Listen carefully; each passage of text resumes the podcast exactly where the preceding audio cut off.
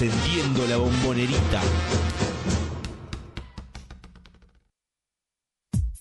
You've got to ask yourself one question. Do I feel lucky? Well, do you, punk?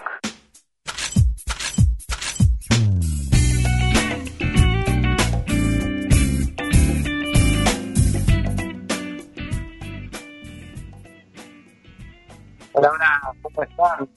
Bienvenidos, bienvenidos programa de Triple Geneise, el décimo de esta novena temporada, eh, como de costumbre, aquí por uno contra uno web.com.ar. Así que aquí estamos con una nueva semana de lo que fue Boca Juniors en el, el básquet de la Liga Nacional y, por supuesto, con cierta satisfacción del trabajo cumplido, de una nueva semana con más victorias que derrotas pero, pero, ¿por qué no? ¿Por qué no decirlo con alguna preocupación también? ¿Por qué? Porque, por ejemplo, se jugó contra Gimnasia de Comodoro, que nos había propinado una eh, paliza hace un mes aproximadamente, y en el partido de vuelta, podríamos decir, jugado en obras, con transmisión por este mismo medio de Triple Geneise, eh, no fue paliza, pero por momentos sí lo fue. Eh, terminó ajustándose el marcador sobre el final y sin embargo eh, en el segundo cuarto fue tremenda la diferencia y parecía que el conjunto patagónico no se había borrado de la cancha. Así que eh, no solo eso me genera algo de preocupación, sino que los resultados, pese a que se están dando de una forma general, podemos notar que hay una que no todo está fluyendo tan bien como, como venía haciendo en otros momentos, o quizás que los partidos parecen eh, marchar bien por momentos y que luego hay eh, caídas y, momentos más flojos que hacen que los partidos no terminen de asegurarse y eso da una impresión de que Boca es algo endeble a pesar de que termina quedándose con los resultados. Bueno, vamos a hablar un poco de esto, vamos a tener algún invitado hoy también. Walter Silva está conmigo y yo me presento, soy Juan Ferrer y esto es Triple Genesis. Hola Walter. ¿Cómo estás, Juan? Eh, sí, le damos inicio a esta nueva mm, edición de Triple Geneise en esta tarde de jueves. Y sí, fue eso, ¿no? Porque Boca viene jugando un básquet que por lo menos le está dando resultado. Pero hay algu- algunos aspectos en los que pareciera que el Geneise va bien, sin ir más lejos del partido, el partido de ayer donde fue muy bien, casi para repetir lo que había hecho ante el mismo rival el fin de semana, eh, pero se terminó cayendo con un par de errores, errores muy graves que hasta pudieron costarle el partido. Está mostrando dos caras en, en, alguno- en algunos aspectos. Ni hablar el partido de- del sábado con transmisión de Triple Ceneice por UQ Web, donde nos encontramos con un equipo al cual no le pudimos encontrar la vuelta jamás y que pareciera que ante equipos que en la nómina se asemejan de alguna manera, eh, los pasa por arriba. Boca, si vamos viéndolo por lo menos por funciones, tiene un equipo más o menos parecido al de gimnasia y gimnasia funciona mucho más y mucho mejor. Inclusive con la que algo, algo que habíamos marcado era la, la anotación de los puntos de la, banca, ¿no? Que gimnasia tenía mucha mejor rotación en puntos que Boca, que Boca solamente había anotado en gran parte del, de, de la primera mitad con los cinco iniciales. Luego los que entraron a, renovar el equipo no, no, no produjeron puntos en, en, esa primera mitad. Así que hubo varios aspectos donde cada, cada partido mostraron algo en lo que Boca puede llegar a estar en un debe, aún incluso en los partidos que ganó. Sí, tal cual. Y, y también podríamos mencionar, eh, como venimos diciendo desde el primer programa, creo yo, que esta liga ofrece una variedad tal y una forma de juego, un formato de juego tal, que hace que eh, los equipos no puedan sostenerse en general, más allá de, aquellos que realmente eh, lo logran y están arriba primero, en las primeras posiciones. Hay una eh, lo que sucede en general es que los equipos se ganan entre sí, ¿no? O sea, no, no, no terminan de asentarse y decir, bueno, acá está, soy el firme candidato y este soy yo. Gimnasia le gana a Boca, Boca le ganó a San Lorenzo. San Lorenzo eh, pierde con Argentino, pero a Boca Argentino le gana. Y se van dando estas situaciones que no es, eh, la primera vez que quizás son algo extrañas para lo que nos tenía acostumbrado otras ligas nacionales en que los candidatos realmente eh, tenían alguna caída sorpresiva, pero iban para arriba y, no los podían bajar. Bueno, supongo que el formato de competencia, jugar tan seguido, este, jugar con equipos con, mucha rotación y demás, está afectando y hace que los, que los equipos no puedan estar tan firmes como en otros momentos. Eh, a mí lo que me preocupa es que si Boca gana más o menos todos los partidos que en los papeles debería ganar, pero después se le va complicando contra los candidatos, si Boca aspira a pelear el torneo, me parece que habría que poner un poco del foco ahí para ver eh, cómo le ganamos a esos equipos, ¿no? Si bien, ¿Y más? hasta el momento, veníamos diciendo que Boca peleó ah, de igual a igual y de hecho ganó algunos partidos contra los que todos consideramos candidatos. Y más siendo que ya estamos eh, avanzada la segunda vuelta, es decir, más allá del partido que falta contra Comunicaciones, esta es la fecha, esta fue la fecha 23, la última del partido de anoche. O sea que solamente quedan 15 partidos donde el margen de error no es tan grande. Boca igual se mantiene en una posición acomodada y es verdad que cada, cada partido de acá a los 15 que quedan eh, van a ser todos diferentes pero una vez que entre a playoffs, si Boca mantiene este lugar, este lugar que tiene hoy en día, o si escala un poco más, eh, después va a jugar en series, y las series son las que realmente te muestran para qué está cada equipo. Un partido solo puede llegar a dar una sorpresa, o que te levantás con, un, con el pie derecho y te salen todas, o todo lo contrario, pero una serie ya te acomoda de verdad. Entonces, ante eso es verdad que el medirse contra esos equipos que son los que tienen la chapa de candidato es importante hoy en día para saber qué ajustar y por supuesto hacer lo que viene haciendo Boca que aún, dejando algunas dudas a los que le tiene que ganar o los que debería de ganarle por papel en, los papeles les gana. Sí, y particularmente la, duda, la, la, preocupación proviene de esta manera en que Gimnasia nos gana los partidos. Porque como te venía diciendo, en el primer partido directamente nos borraron de la cancha, y en el segundo también por eh, gran parte del juego. Después al final se logró acomodar, fuimos eh, horadando esa diferencia a lo largo de los minutos, pero no fue, em, pero fue notoria la diferencia durante el segundo cuarto y parecía en algún momento que el gimnasia nos había maniatado y que no había forma de que nosotros pudiéramos escapar de ese de ese cerrojo que nos, que nos propusieron.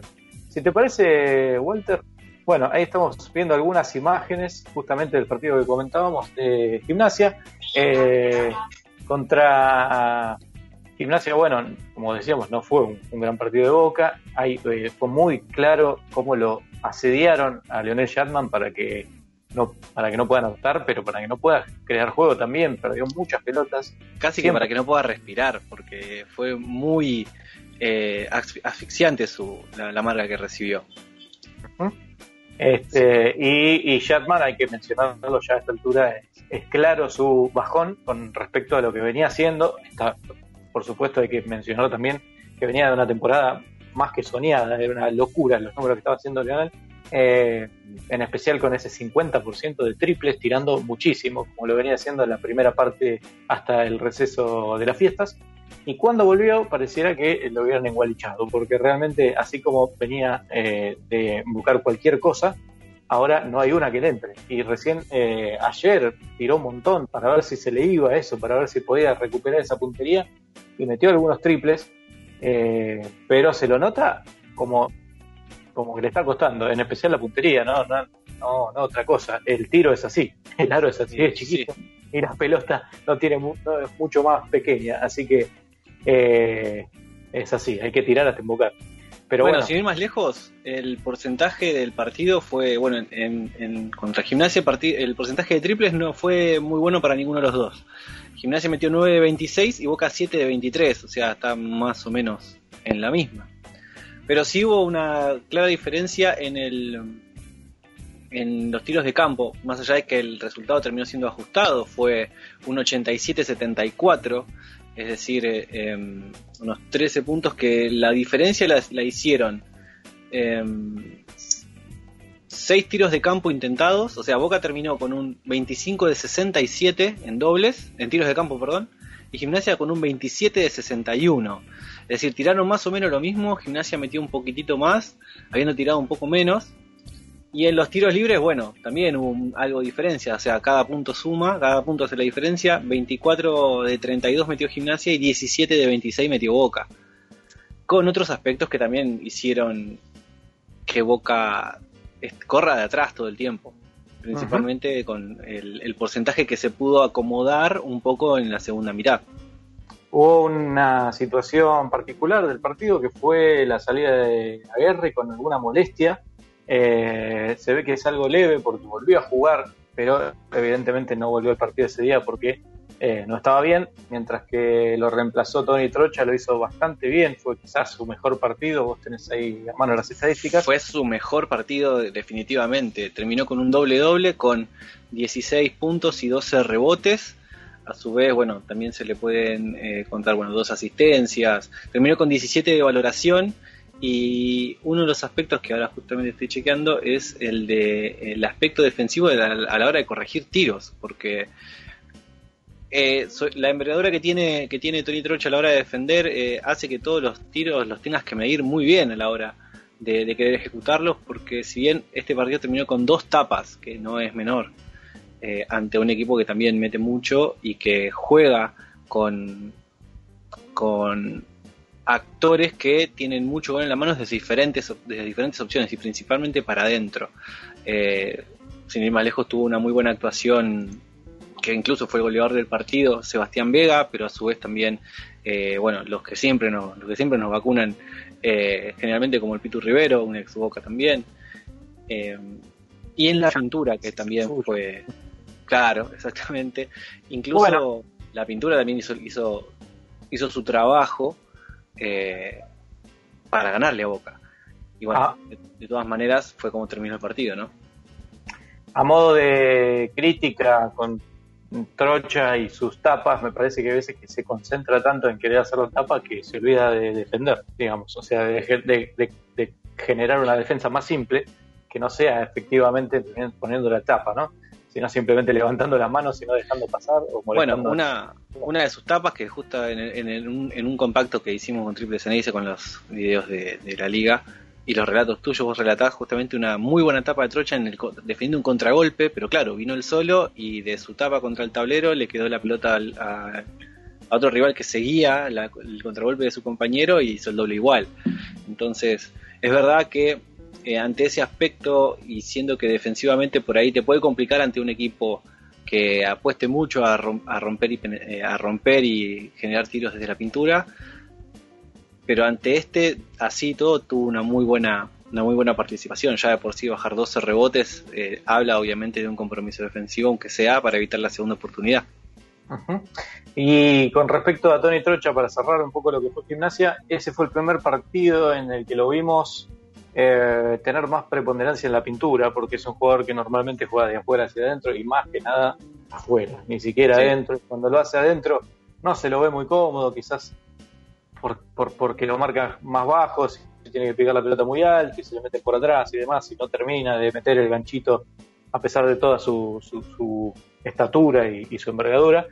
Eh, pero con gimnasia sí tuvo algunos, algunas jugadas de poste bajo que, bueno, dieron un poco una impresión nueva de Tony Trocha, que es un jugador que sigue todavía sentándose y que, si bien está lejos de ser una figura, no desentona dentro de lo que es un equipo de boca bastante regular, bastante completo.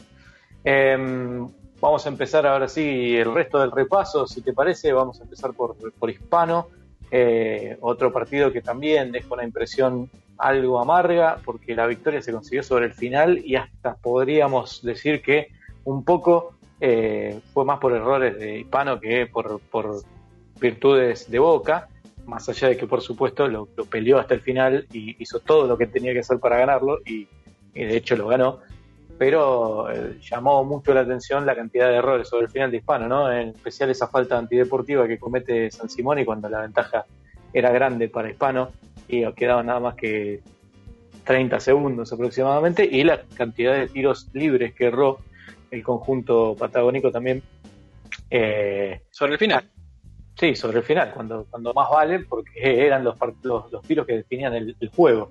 Boca había jugado bien a lo largo de- del partido, nunca se terminó de despegar, sacó algunos 10 puntos de ventaja en algún momento, eh, buscándolo mucho a Tavario Miller con, con mucha facilidad anota el extranjero que ya se empieza a acomodar en un lugar importante. Suena mucho decir en la historia de Boca, pero en la historia reciente de Boca con los extranjeros que fueron y vinieron y que no terminaron de asentarse, hubo tantos, pero tantos nombres que tener un pivot como Tavario Miller que funciona y que rinde es, es mucho, la verdad, eh, y hay que valorarlo. Está, tiene una facilidad grandiosa para anotar tras el pick and roll central, más que nada. No, hay veces que no parece demasiado fácil y la, y la defensa no, no lo encuentra.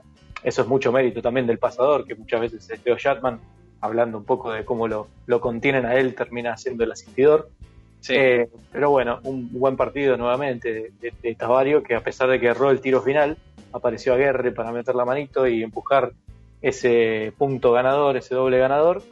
Eh, y después Tavario terminó metiendo la tapa del partido, porque Kelsey Barlow tuvo, tuvo un lanzamiento más eh, sobre la chicharra y, y, y, y Tavario no lo dejó lanzar. Así que un buen partido en general de Tavario, estos cuatro fueron buenos partidos de Tavario.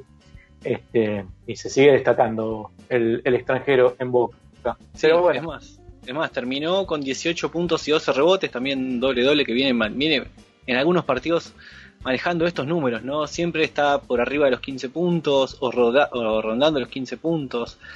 Está ahí siempre en pasar la barrera a los 10 rebotes. Y, es, y en ese partido fue donde, sin, sin temor a exagerar, es donde se asentó como el, la, como la principal carta ofensiva de Boca a la hora de jugar.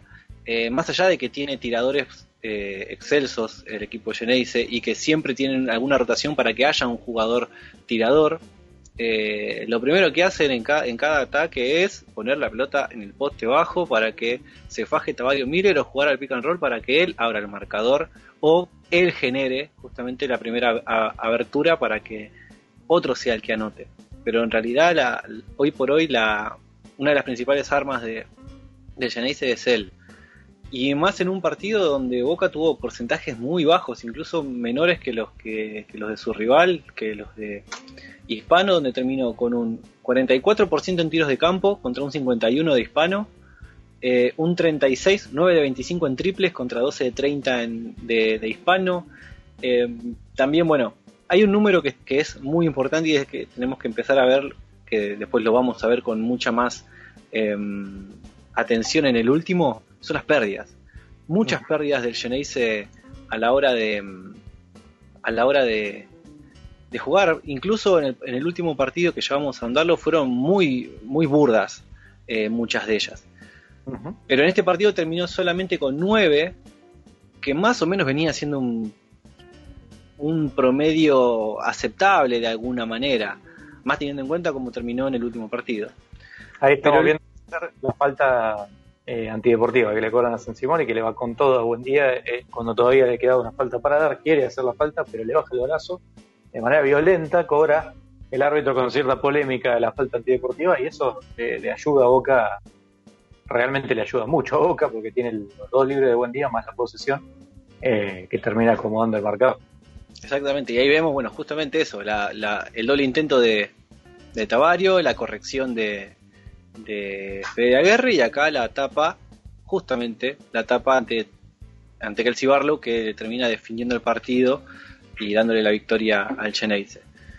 Y bueno, junto con Tavario Miller, Federico Aguerre fue el otro goleador del partido con 18 puntos. eh, y a su vez también, bueno, Nico de los Santos terminó con 10 asistencias, además de 6 rebotes. Y, eh, y en puntos, bueno, también no, no llegó a superar lo- los 10 puntos, no estuvo entre los, entre los más altos eh, anotadores del Geneise. Pero sí, bueno, terminó dándole esa, esa, esa herramienta de que si bien él no anota, porque a veces no es, no es lo suyo, no es su rol, eh, sumó unos tantos puntos, pero generó que se que 10 eh, 10 canastas de Geneise que, que son más que importantes. Además, terminó con 9 puntos ese partido, Nicolás. Así que Mm. también firmó una, una planilla brillante y de callado, porque también eh, fue eso, ¿no? Que él, esta- él estaba en las, en las situaciones pero no era la- la- el principal nombre, porque generalmente lograba de alguna manera pasar desapercibido y que las luces se las lleve otro. Y así todo firmó una muy buena planilla. Sí, así como Leo Shatman viene en un pronunciado bajón, hay un par de jugadores de Boca que quizás no estaban en el mejor momento y empezaron a levantar de a poquito sin ser ninguno de los dos sin elegirse como figura, eh, que son, creo yo, Federico R y, Nicolás de los Santos. No están, tampoco es una cosa súper segura, no es terreno hiper firme, algunos partidos siguen teniendo dificultades, como ayer, que jugaron bastante flojos los dos, en especial eh, de los Santos había empezado muy bien el partido, hasta, la primera mitad había sido de los mejores y en el tercer cuarto todo Boca se cae, se pincha y uno de los que tuvo ese bajo más pronunciado fue Nicolás de los Santos que terminó no cerrando el partido, ¿no? terminó jugando buen día como base sobre el final del juego. Eh, pero antes que el partido con Argentino estuvo el partido con Peñarol, otro de los juegos que eh, Boca mm, dominó más o menos de principio a fin, podríamos decir, sin demasiados, sin demasiados eh, obstáculos, aunque eh, le plantó mayor pelea Peñarol que en el partido anterior, si no recuerdo mal. Eh, y lo tuvo quizás, eh, no, no recuerdo si en algún momento estuvo encima en el marcador Peñarol, Walter. Eh, Peñarol no, no, no llegó a estar, si bien bueno, estuvo muy, muy cerca en varios momentos del partido, incluso... eh, no, sí, es verdad, estuvo, estuvo muy poco adelante del marcador, pero Boca lo recuperó rapidísimo. Pero es verdad que Boca fue llevándoselo de a, de- de a poco. Fue un partido donde la gran mayoría del encuentro lo estuvo, estuvo Boca adelante, sobre el final fue cuando Peñarol estuvo más o menos ahí como para pelearlo y Boca lo terminó cerrando mucho mejor, eh, donde incluso bueno Peñarol tuvo una, una muy buena producción de Joaquín Balinotti, que jugó muy bien, siendo él el único base del equipo porque Diego Gerbaudo estaba, estaba lesionado, no estaba disponible. Y después vimos que los otros extranjeros de Peñarol, los que también ya nos habían, habían propinado un buen, un buen partido eh, en el cotejo anterior, también produjeron, pero no fueron tan gravitantes como, como en ese juego. Fue el, el partido mucho más repartido y así todo, Boca jugó un no jugó mejor que la vez anterior, pero sí se pudo, mm, pudo cumplir con la tarea, que al fin y al cabo era mantenerse por adelante y bueno, terminar el partido con, con victoria. Otro partido más donde Tavario Miller también fue mucho, mucho, muy importante. Adrián Bossi también tuvo una, una, buena, una buena participación. Es más, hubo momentos en que, si bien la pelota fue, la pelota fue para Tavario, la- las otras opciones fueron Adrián Bocia, luego el ingreso de, Manuel Buendía le dio otros, le dio otro- otros, eh, otros puntos desde otro pun- desde otro momento, desde, otro tipo de jugadas en el partido. Y terminó haciendo de que bueno, Boca se lleve de alguna manera tranquilo, porque si bien el, el Mirrayetas le lo estuvo acechando durante todo el juego, no, no provocó demasiado peligro salvo al final. Sí, este, este fue el partido posterior al juego contra Gimnasia de Comodoro, en donde Aguerre había salido con una molestia y no volvió a entrar, y Trocha jugó muchos, muchos minutos, y en este caso Trocha fue el titular eh, Sí. contra Peñarol, Arrancó. sin embargo- y sin embargo fue Aguerre quien terminó jugando más minutos como, como en esa posición, ¿no? la del 4, la pivot, Sí. con eh, 23 contra 17 casi de Trocha, que esta vez no pudo gravitar demasiado, no tuvo un partido demasiado destacado. Eh, y en cambio sí, Aguerre lo- logró buenos porcentajes de cancha, más que nada, con eh, 2 de 3 en triples y 12 puntos eh, a lo largo del juego. Em, el más destacado nuevamente fue, fue Tavario Miller, como dijiste vos, y otra vez para destacar la bajísima producción de Leo Sharman. Y esto no es por caerle al jugador, sino para destacar la gran diferencia que hay entre el equipo que jugó durante los primeros partidos antes de las fiestas y luego del receso lo que, lo que estaba pasando ahora, ¿no? Shatman no era simplemente, eh, bueno, más allá de, su figura como, como pasador y como armador de juego, era el goleador del equipo claramente y era un tirador que no podías darle respiro y aunque no le dieras respiro la enfocaba igual en ese momento y ahora eso no está pasando. Contra Peñarol terminó tirando 0 de 6 en triples y 2 de 10 de cancha. Eh, y con gimnasia, hasta el final, si no me equivoco, los únicos puntos que había convertido fueron eh, desde la línea de libres. O sea que así de, de preocupantes de la situación de, de que como decíamos recién ayer, ante Argentino pudo invocar algunos triples y quizás con ello se le empiece a ir esta, esta, esta mala sensación que tiene con el tiro. No, no solo eso, sino que, bueno, es verdad que en muchos momentos se lo ve que le cancelan todo tipo de acción a la hora de, que pueda llegar a ni siquiera poner él una cortina, ni eso lo dejan. Pero sí en las pocas opciones que tuvo, por lo menos en este partido, repartió siete asistencias. O sea, fue, si bien las, veces que le tocó tener la pelota en la mano y no conseguir esa opción de, esa opción de, de tiro, eh, le brindó, bueno, por lo menos el espacio para encontrar otro compañero. Incluso hay un pick and roll hermoso, no recuerdo si fue en este partido. Eh, no, fue contra, contra Argentina. Un pick and roll hermoso entre él y Tavario, donde le pasa la pelota por las espaldas de la marca tanto del step largo como del, eh, como del que estaba flotando.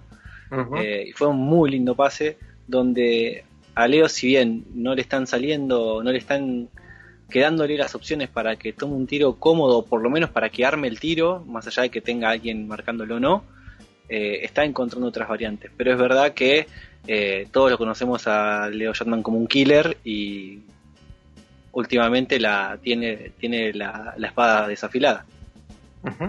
Exactamente. Bueno, y vamos cerrando entonces este repaso por los cuatro partidos desde el último programa con la victoria ante Argentino para repasar bien. Fueron tres victorias entonces contra una derrota, la de gimnasia. Y eh, bueno, viendo ahora el repaso, notamos que ninguno de los partidos Boca lo ganó con demasiada autoridad, ¿no? Y bueno, el que perdió ya lo hablamos largamente. Eh, más allá de las victorias, le ha costado a- al equipo de eh, Gonzalo García eh, encontrar su mejor versión. Contra Argentino sí logró por un momento llevárselo puesto y hasta la mitad del partido había vencía por 15 o 20 puntos, una, una diferencia muy grande, pero en el tercer cuarto todo cambió y, Argentino a puro arrastre, a puro empuje, empezó a, dar vuelta las, la situación hasta que en el último cuarto lo puso contra las cuerdas a Boca, que tuvo que valerse de vaya uno a saber qué, de, de qué herramientas para, para finalmente volverse a quedar con el partido, un partido que parecía en el bolsillo y terminó costando mucho más de la cuenta. Sí, bueno, la primera mitad fue excelsa, o sea, fue muy buena, incluso hasta con el, em, con el relator que pudimos hacer un intercambio con Juan Martinich, un saludo grande.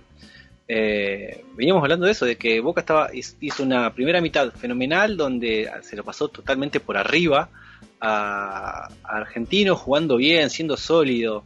Eh, obviamente que si bien algunos puntos consiguió, porque la lucha en el poste bajo entre Tavario y, Anthony Vincent fue una linda lucha de poste bajo. Es más, eh, el, tipo de pivot eh, que es Vincent eh, recuerda aquellos pivot de antes donde, eh, se era el grandote que le dabas la pelota abajo del aro para que se arregle y se faje con todo el mundo.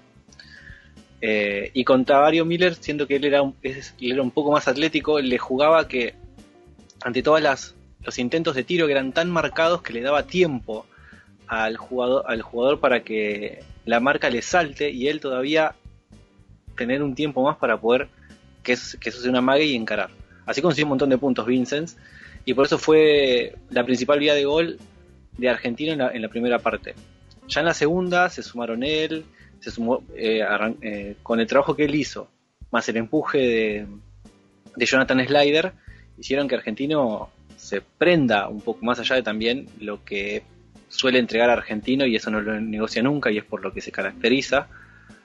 Y Boca lo pudo salvar con un par de, triples de Leo Shatman, con algunas jugadas en el poste bajo que siguieron, siguieron siendo el arma, el arma principal, eh, con Bosia posteándose, es decir, Boca eh, tuvo algunas cuestiones individuales donde siendo por ahí un resabio de lo que hizo en la primera mitad, que le pudieron salir para no perder el juego. Pero hubo muchos aspectos, hu- hubo muchos momentos donde Boca venía de hacer un muy buen ataque, una muy buena defensa y en la siguiente lo hacía todo mal y perdía la pelota. Que ese es el aspecto que queremos resaltar. 20 pérdidas terminó, con 20 pérdidas terminó el Genesis este partido. Sí, sí. Y si no me equivoco, tenía ya un montón, no me acuerdo si eran 14 en la mitad del juego. O sea que ya, incluso cuando estaba jugando bien, tenía un montonazo de pérdidas. Eh, lo que pasa es que, a pesar de las pérdidas, lograba convertir con mucha facilidad. Eso es lo que no pasó más en el tercer cuarto. Y en el último cuarto directamente hubo errores de, todo tipo, ¿no? Me acuerdo de una jugada en donde eh, Trocha tapa a un defensor y esa pelota deriva cerca de Aguerre y entre los dos ninguno la agarra y entonces termina pegándole a alguno de los dos y se va afuera. Y, viste, esas son las jugadas que vos decís, si teníamos la posesión acá, ya nos tranquilizamos. Y en vez de eso, tienen la posesión ellos de nuevo. De ahí, si no me equivoco, sale un triple slider sobre la bocina, tirando un lateral, cayéndose, cualquier cosa, contra la tabla. Metió, eh, bueno, esos tiros que entran una de, de cada 100, pero Slider los está metiendo. Y a partir de ahí también, con, esa, con ese tiro de Slider, empieza a crecer Jonathan Slider, que es el alma de este equipo claramente. Eh, y creo que la principal diferencia de ayer y lo que termina dándose en el marcador es eso. Argentino, más allá de, de Vincent y de Slider, no tiene quien anote. Ayer Cangelosi estuvo completamente seco, cero puntos. Siendo que está algo lesionado Cangelosi, así que por eso es que la producción no suele ser la misma, si bien eh, se nota que no es el empuje que suele, que suele meter él. Y después, fíjate que de los dos goleadores que fueron Vincent y Slider, el tercer anotador, bueno, Vincent y Slider hicieron 21 puntos cada uno. El siguiente anotador, que fue eh, Araujo, metió 7 nada más. Por eso te decía, como que toda la responsabilidad recayó en esos dos jugadores y Boca de alguna manera tiene más herramientas y creo que por eso se termina imponiendo más allá del, esfuerzo de, Argentina de Junín. Eh, había jugado, como decíamos, muy bien el primer tiempo de los Santos, que consiguió 10 puntos en total. Eh, consiguió 14, lo que es bastante para su baja producción, en especial en el tiro. Hasta la mitad eh, había tirado, o hasta el tercer cuarto, había tirado solo triples, 3 de 10, terminó con 4 de 11 y dos lanzamientos de doble errados. Y el otro jugador que se destacó fue eh, no, ya mencioné de los Santos. Bueno, obviamente Tadeo Miller, el que se destacó en, estos cuatro partidos y con quien tuvimos el gusto de hablar y seguramente, eh, seguramente no, y posterior a, la, tanda comercial vamos a estar escuchando. Así que te quedó algo por decir de, esta, de este repaso, Walter.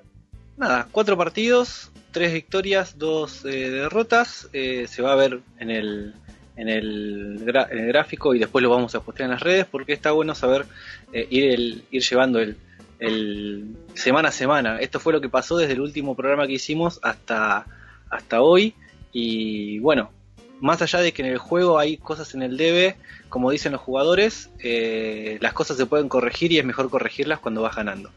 Exactamente. Bueno, y aprovechando que mencionaste las redes, eh, no se olviden de seguirnos en arroba y también de charlar con nosotros, porque para eso estamos, en definitiva. Esta semana hicimos un vivo en Instagram, eh, también para acercarnos un poco a ese público que quizás nos sigue un poco más de costado y no está tan metido en el, en el mundo del básquet como que escuchan este programa, que vienen acá a buscar la información más, eh, el dato duro, el, análisis más profundo. Allí en el video de Instagram pudimos hablarle a aquellos que quizás ni siquiera conocen cómo se juega la liga y era una de las preguntas que, nos hicieron a lo largo de, ese de ese de esa transmisión en vivo y, estuvo muy bueno hacerlo así que seguramente lo vayamos a repetir por eso les recomendamos que nos sigan en las redes sociales en todos lados somos arroba triple todos juntos y por qué no por qué no si les gusta nuestro programa y todo lo que hacemos para llevarle la información de el Geneise eh, en el básquet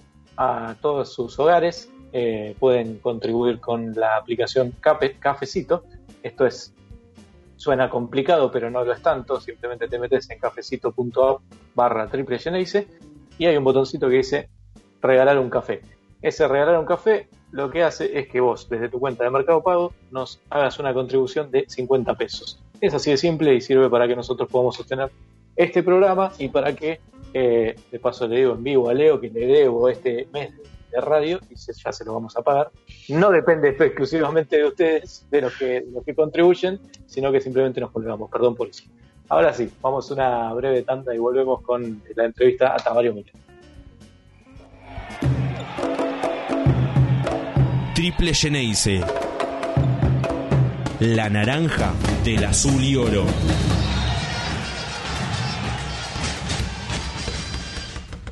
En cada pique hay un latido. Y en cada cancha estamos con vos. Baja la app de UQ Web Radio para Android y iOS. Club All In Sports, una empresa creada por deportistas. Materiales pensados para el uso de alto rendimiento y cotidiano. Nuestro objetivo es la calidad, funcionamiento y diseño. Envíos a todo el país. Te asesoramos con la experiencia de profes de educación física. Venta por menor y mayor. Seguimos en Instagram y Facebook, arroba club-all-in-sports. Asociate a APREVA, Asociación Civil Prensa Básquetbol Argentina. Allnet, indumentaria personalizada. Vestí a tu equipo con productos de diseño, confort y calidad. Encontrá todos nuestros modelos en www.allnet.com.ar. Básquetbol, fútbol, running y más. Allnet, somos deporte. Seguí a uno contra uno en Twitter, arroba UQWeb, Facebook, barra UQWeb Radio, Instagram, arroba UQWeb y visita nuestro sitio. uno contra uno web.com.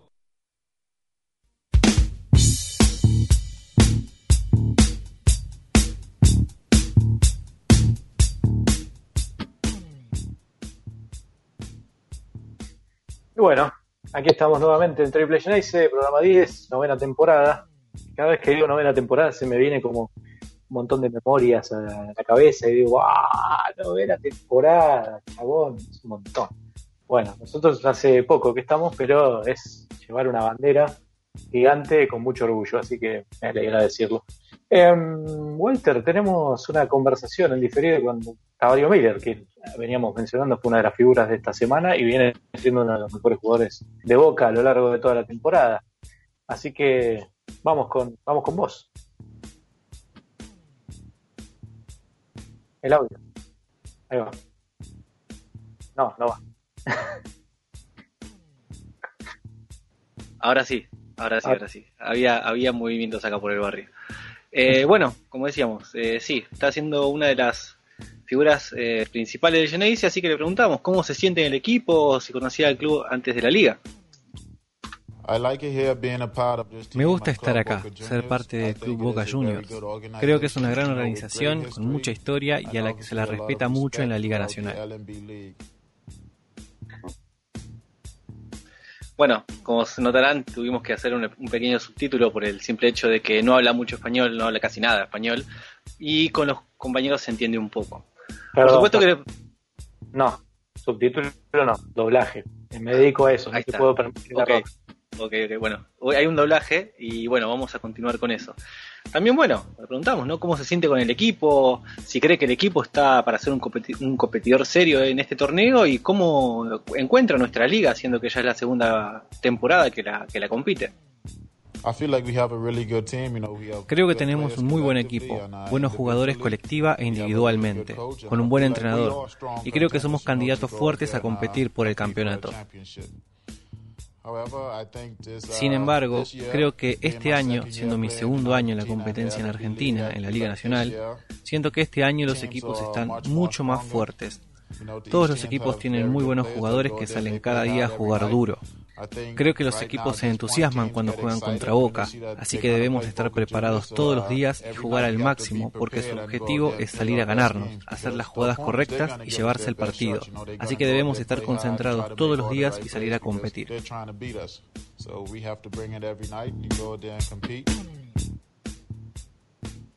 Y como bien lo dijimos durante toda la primera parte, es una de las principales armas de- del equipo. Entonces, bueno, quisimos saber si eso le era un reto para él. Ser una de las armas ofensivas de Boca no me resulta un desafío en este equipo. Debo darle el crédito a mis compañeros, que me dan la pelota cuando ven que estoy en una posición favorable para anotar o tomar un tiro efectivo.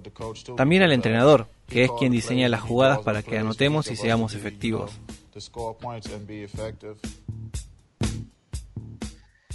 Bien, también se dio que en los últimos partidos eh, arrancó anotando en, en- bueno, en el inicio de los mismos, pero después se fue apagando su producción, así que le preguntamos por qué, por qué cree que esto le pasa.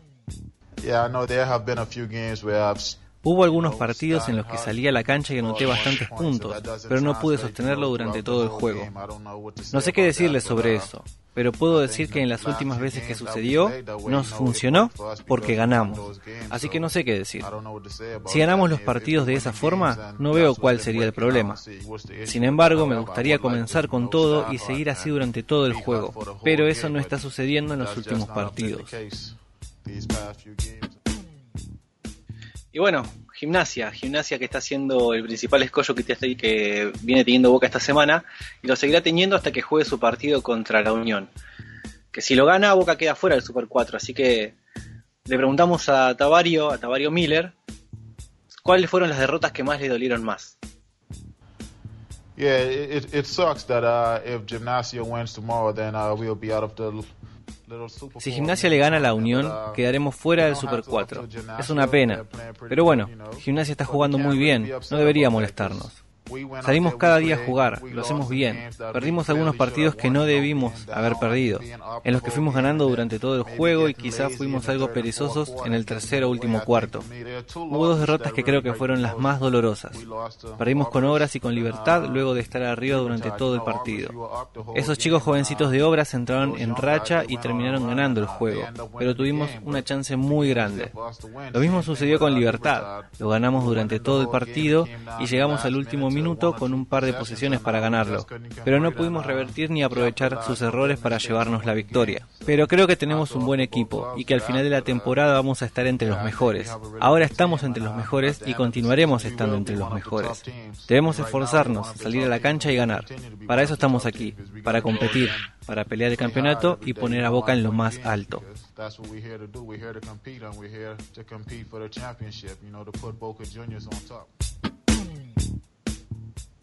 Bueno, eh, no es muy común tener la, palabra de un extranjero en boca, no ha pasado desde que nosotros estamos, desde que nosotros, Walter y yo, estamos en así que nos alegra haberles podido traer eh, de esta manera la, la, voz de uno de los jugadores que, como veníamos diciendo, es de lo mejorcito que ha pasado por Boca eh, en los últimos tiempos, me refiero a, los refuerzos extranjeros, ¿no? Más en el poste bajo, porque recordemos que en las últimas temporadas los extranjeros que vinieron no tuvieron un paso eh, casi que sin pena ni gloria, y otros que fueron, digamos, hicieron un aporte pequeño pero valioso ante y fueron a acompañar a otros jugadores o, a bancar la parada, por así decirlo. Este está siendo realmente figura, está siendo, como él dijo, y que no le pesa una opción de, de ataque, y hoy por hoy, en la última semana, la estrella de Boca exactamente.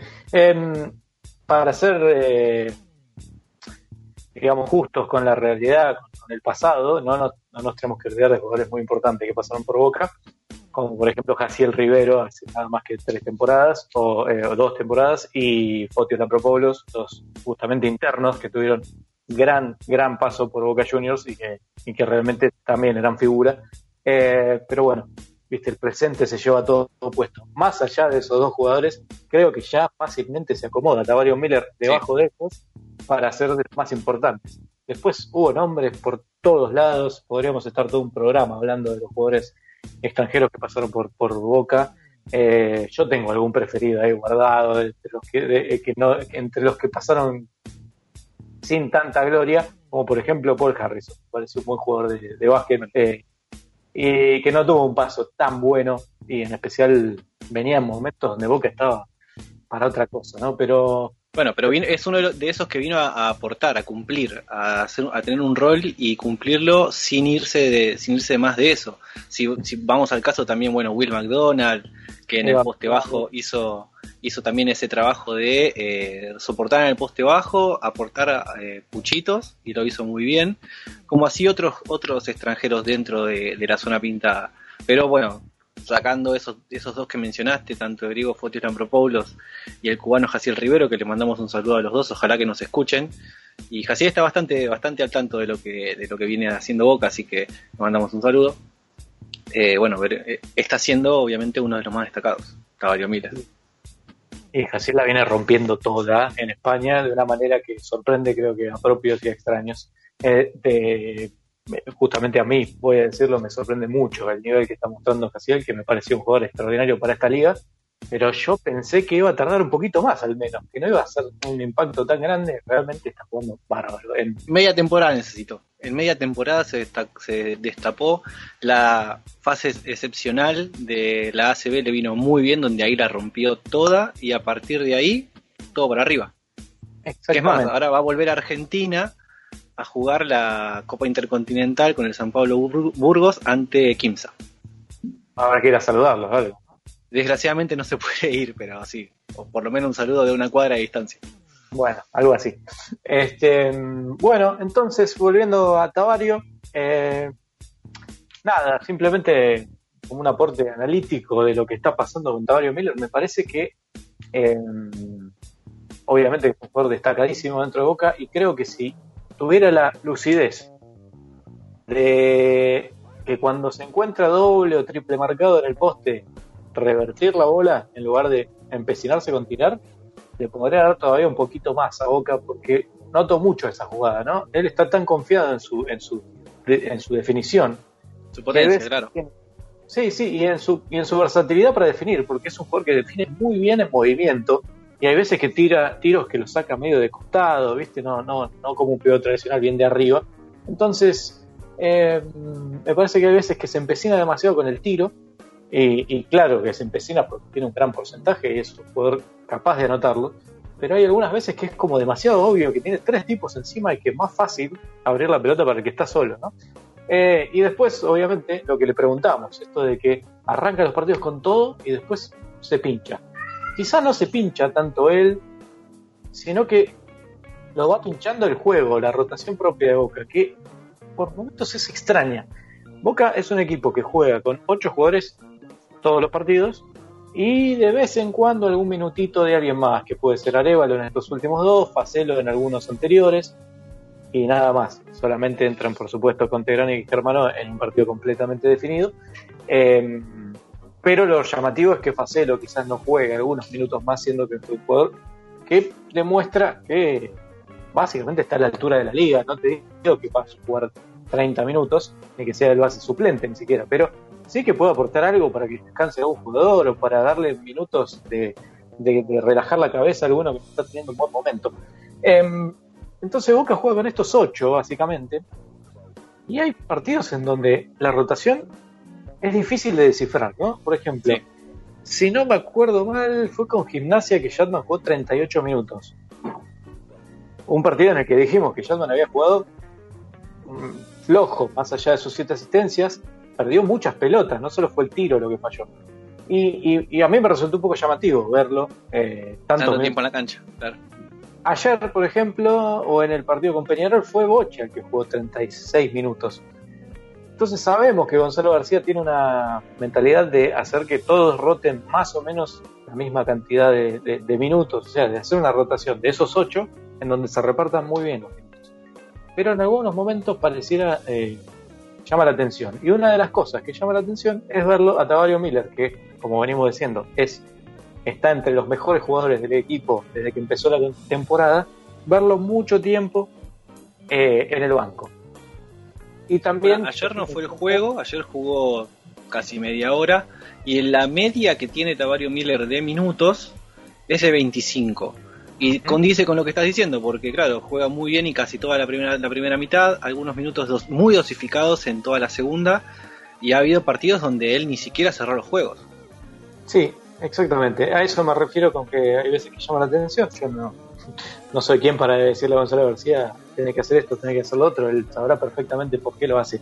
Pero desde afuera y con lo bruto que somos, hay veces que llama la atención, ¿no? Es decir, es uno de tus mejores jugadores y el juego, cuando hay que cerrarlo, no, no, no lo tiene a Mario Miller. Algunas veces da la impresión de que es eso lo que le falta a Boca. Empieza a caer eh, el equipo rival empieza a llevarse lo puesto aprovechando su, su, su falta, su, el hecho de que no esté en cancha. Y después tarda mucho en volver. Entonces quizás pierde el ritmo o la sintonía de juego y, esa sensación buena que se va generando desde el principio. Tavario arranca el partido con todo, pero esto es lo que por eso la pregunta ¿no? que le hicimos en la entrevista. Arranca a full y probablemente vayan 5 minutos de juego y Tavario tenga 8 puntos, 4 rebotes. Esto ha pasado mucho. Pero después, después de esos 5 minutos, Obviamente que esa progresión es imposible, no vamos a multiplicar eso por los 25 minutos que juegue, te va a dar los números que corresponden. Y muy probablemente los equipos rivales vayan ajustando sus defensas para que no les dañe tanto Tabario Mirat, pero aún así es llamativo como, como por momentos no, eh, bueno, como te digo, está demasiado tiempo en la banca y no, no, termina los partidos o entra demasiado sobre el final eh, y bueno, qué sé yo, es, era un comentario que me parece que, que, que es algo para destacar también. Porque Sí. es un poco que llama la atención. Y por eso, bueno, es que, es que se terminó preguntándose, preguntándole eso. Lo bueno es que ya en los últimos partidos viene tomando ese, ese rol, cumpliéndolo por lo menos hasta el final. Como bien mencionabas, el eh, los últimos partidos pudo cerrar los juegos, o por lo menos el, el decisivo contra mm, Hispano, el partido de, de anoche, que también jugó, incluso jugó mucho, jugó casi todo el partido. Y así todo estamos, eh, estamos viendo de que para lo que viene sigue siendo determinante. Porque, por ejemplo, y ahora sí ya vamos a pasar a lo que viene, vienen dos partidos con dos equipos totalmente distintos, que juegan distinto, y principalmente el del viernes, que va a ser Bahía Basket, no tiene preponderancia, iba a decir casi, pero no tiene preponderancia en el poste bajo. Juega con pibes muy altos también, pero que juegan, digamos, el, em, a muy poco el poste bajo y se dedican más que nada a salir afuera y a tirar o a crear desde la generación en el, en el perímetro. Exactamente. Entonces, y bueno, ya vimos que, por ejemplo, con Bahía Basket, Boca tuvo un eh, que fue el partido inaugural y que han pasado, ha pasado mucha agua bajo el puente después de ese, después de ese juego, donde Bahía es otro equipo totalmente y que viene de capa no caída, eh, sino que viene ya de capa de- muy, deja- muy pisoteada, donde solamente tiene tres victorias en, el- en lo que va de, de- de la competencia. Aquel primer partido, ¿cómo, ¿cómo resultó? Ahora me olvidé. Boca perdió por uno, Boca ganó por uno, perdón. Ah, ganó por uno. Sí, me acordaba Ganó que por- había sido peleado, pero no recordaba si había sido derrota o victoria. 96-95 con bueno el, el estreno de, de, to- de todo este nuevo equipo que había tenido bueno sus entrenamientos donde Boca defendía flojito donde mm, si bien bueno tuvo un, un score alto por eh, el, poder- el poderío de gol que tiene eh, los pibes de Bahía hicieron también mucho estrago en la defensa Geneise que también es a lo que juega no es a romper todo el tiempo y a buscar triples donde que si los consiguen bueno les sirve para, para poder acrecentar sus números y mantenerse en juego. Sin ir más lejos, en ese, en ese partido, Bahía terminó con 10 de 28 y Boca con 11 de 30 en triples. Donde Leo Shatman, mirá, justo estamos hablando de esto, Leo Shatman fue goleador de ese partido con 30. Ujú. Sí, sí. Y entonces, bueno, ya vamos a ver que el partido de hoy, Boca más o menos ya engranó un poco más y ya sabe a lo que juega, ya sabe qué es lo que ya sabe qué es lo que puede hacer bien y cuáles son sus errores. Eh, y vamos a ver cómo lo resuelve contra este nuevo equipo de que Bahía que sigue jugando lo mismo, pero que ahora no tiene resultado. Exactamente. Lo único que me quedó ahí en el tintero fue cuando dijiste que Boca defendía flojito en ese momento. Me parece que sigue siendo así, que no, no cambió demasiado en ese caso. Boca no es. En, en esa, en, en esa parte del torneo Boca defendía flojo todo el tiempo. Acá hemos visto que ha tenido Boca partidos donde la defensa es, lo, es la que genera justamente los puntos del Geneise y que después eso se cae.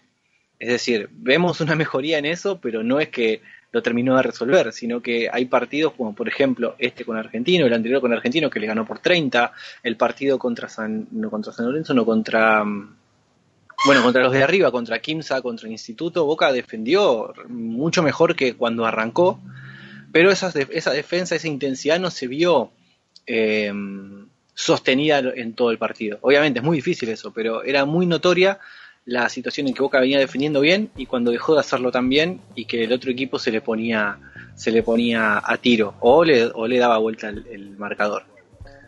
Sí, creo más allá de eso que es un equipo que siempre le hacen, en general, le hacen muchos puntos, ¿no? Entonces podrá tener momentos en donde se cierran un poco y logran robar la pelota, pero en general no es un equipo que al que no le puedas entrar, digamos, ¿no? Esa, esa es, es la sensación que me da a mí. En algún, en algún momento, claro, en algún momento es cuando lo, cuando vas a- cuando los equipos pueden llegar a lastimar a Boca Eh, pero bueno, Boca también está en que a veces los, lo sabe contrarrestar, como así también lo sabe responder. Y cuando lo sabe responder es cuando justamente saca las mayores diferencias, ¿no? El otro partido, bueno, este partido ante, ante Bahía Basket, eh, chequeando la, el horario, este partido va a ser el día 23 a las 19 horas en eh, Obras Sanitarias. Que 23 estamos diciendo que es el eh, sábado, perdón, no el viernes, el sábado. Sábado 19 horas con, con transmisión de Teis por Play. Y después el partido que queda, que es el domingo a las 21.30 también en, en, el Templo del Rock contra San Lorenzo. La vuelta ante un San Lorenzo totalmente distinto al que eh, Boca le ganó allá. Eh, ¿Qué fecha fue? 14 de noviembre. Uh -huh. Sí, sí, es, es, un poco diferente. Eh, un poco diferente al equipo que, que, que, enfrentamos aquella vez porque todavía le faltaban algunos jugadores. Ahora está más encaminado San Lorenzo. Es un gran partido para ver, me parece. Otra vez, para ver exactamente cómo hace Boca con, contra un equipo fuerte, ¿no? Si está sí. jugando más o menos flojo contra los equipos eh, relativamente más bajos que Boca, bueno, esta es una buena medida, lo decimos en general, pero bueno, me parece que es un partido importante. Boca ya se quedó con uno de los partidos y ojalá eh, pueda quedar con este también. Bueno, sin ir más lejos, ese partido contra San Lorenzo fue 82 a 63 favorable a Geneise, que lo ganó casi todo el partido. Y bueno, muchos de los nombres que tenía San Lorenzo, como por ejemplo Cáfaro, Sachel, Jeff, Ferreira eh, y Mal Maldonado y Montero, que fueron los que jugaron, no están más en San Lorenzo. Volvieron Penca Aguirre, Faca Piñero, eh, Nicolás Romano. Eh, hay que ver que, que, en qué situación están Máximo y Pepe. Y ahora está bueno también eh, Acuña. hay que ver en qué situación están Fieler y Vildosa, porque bueno, estaba, habían estado fuera por temas de lesión y, y COVID. Así que veremos con qué plantel se, se, presenta San Lorenzo para el domingo. Pero, como bien dijiste, es el partido para ver. Exactamente. Y no te olvides de Serminato, que está teniendo unos partidos tremendos últimamente. Bueno, Serminato estuvo, estuvo en ese partido, no jugó nada, pero es verdad que Serminato había hecho un muy buen papel en, en, en hispano y que faltaba den un poco de confianza. Así que la tomó, aprovechó la oportunidad ahora en San Lorenzo y Serminato, sí, como bien mencionás, es, uno, es una de esas jóvenes eh, joyitas que tiene el básquet argentino y que en San Lorenzo lo están, lo están sabiendo aprovechar ahora. Bueno, Walter, ahí tenemos la placa con los partidos y los horarios, eran los que veníamos repitiendo hasta el momento y por mi parte ya hemos completado eh, correctamente este, este bello programa.